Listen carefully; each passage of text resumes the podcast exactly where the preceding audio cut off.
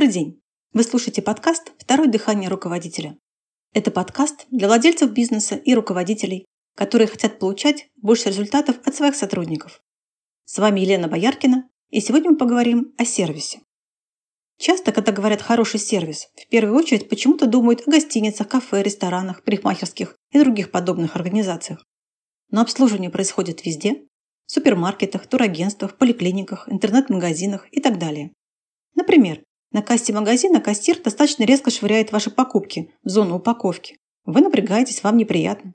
Или вам выдали пакет, который не раскрыли, и вы стоите, пытаясь понять, где же его лучше подцепить, чтобы он раскрылся. Или обратная ситуация. Кассир вежлив, покупки ваши не летают по всей зоне кассы, пакетик вам раскрыли, да еще помогли с упаковкой. Есть же разница, правда? Разное послевкусие от обслуживания. Вот еще достаточно распространенный пример плохого сервиса. Два кассира на соседних кассах, обслуживая покупателей, ведут разговоры между собой на отвлеченные темы. Например, куда вечером они пойдут. Или, что еще хуже, обсуждают проблемы магазина, либо свое недовольство работой. Вы чувствуете себя комфортно? Почти 95% факторов, влияющих на репутацию компании в глазах имеющихся и потенциальных клиентов, находятся в руках рядовых сотрудников. Как с вами поговорили? Решили ли ваш вопрос? Каково послевкусие от посещения организации? Все это и есть сервис. Для примера приведу вот что. Последнее время увеличилось количество звонков, совершаемых с помощью современных технологий, так называемых автозвонков и звонков роботами.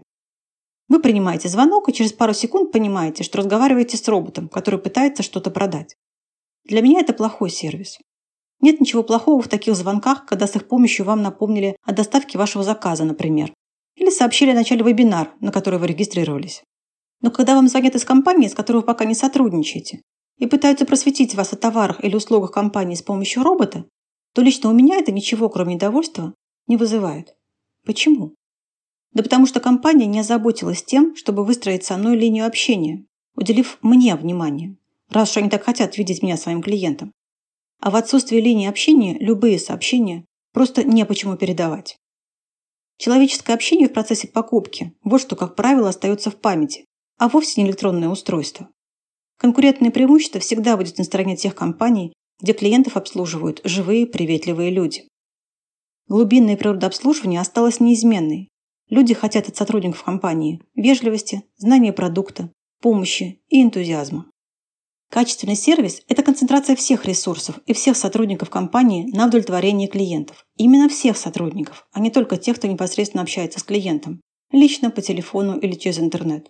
Сервис – это все, Продажи, складское хозяйство, доставка, товарно-материальные запасы, обработка заказов, кадры, отношения с сотрудниками, установка и монтаж, корреспонденция, выставление счетов, продажи в кредит, финансы и бухучет, реклама и связи с общественностью, обработка данных и так далее.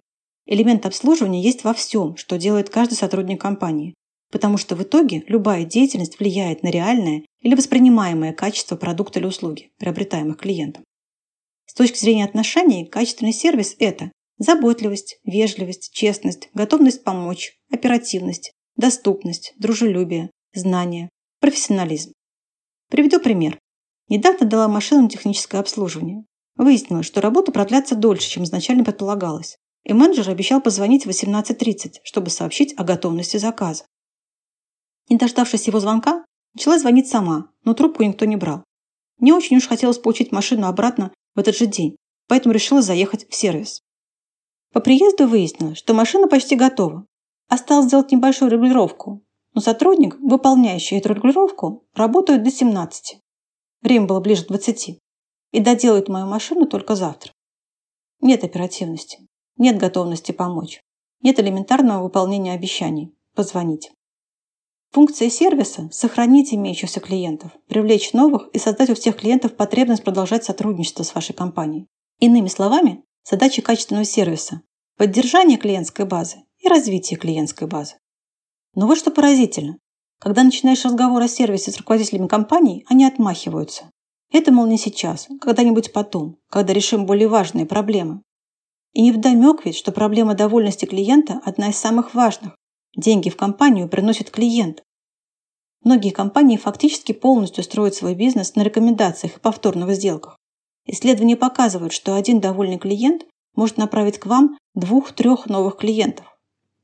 Клиент, которого хорошо обслужили при покупке недорогого товара или услуги, рассказывает об этом в среднем пяти людям, недовольный – 9-10. Если покупка крупная, то довольный рассказывает примерно восьмерым, недовольный – 16. Большинство жалоб на плохое обслуживание вызвано равнодушным, холодным и даже оскорбительным отношением обслуживающего персонала к клиенту.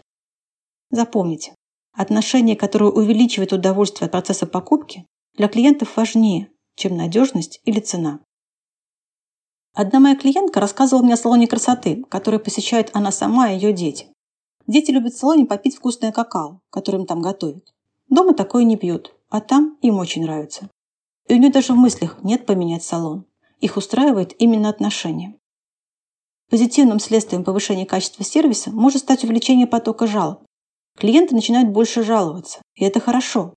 Жалобы – это возможность исправить проблемы, о которых компания могла никогда бы не узнать, если бы не стратегия сервиса.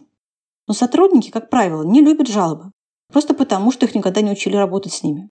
80% жалоб остаются без ответа. На самом деле система обслуживания клиентов, которая поощряет и упрощает подачу жалоб, увеличивает вашу прибыль. Клиенты, которые могут пожаловаться самой компании, реже будут жаловаться посторонним, распространяя дурную славу и отпугивая потенциальных клиентов. Если вы сейчас подумали, что не получаете жалоб, это не повод для гордости.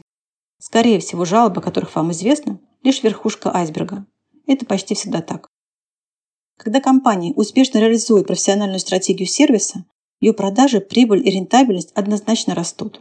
Значительно повышается уровень удовлетворенности и лояльности клиентов, а вот количество жалоб уменьшается. Качественный сервис – это как первоклассный форвард.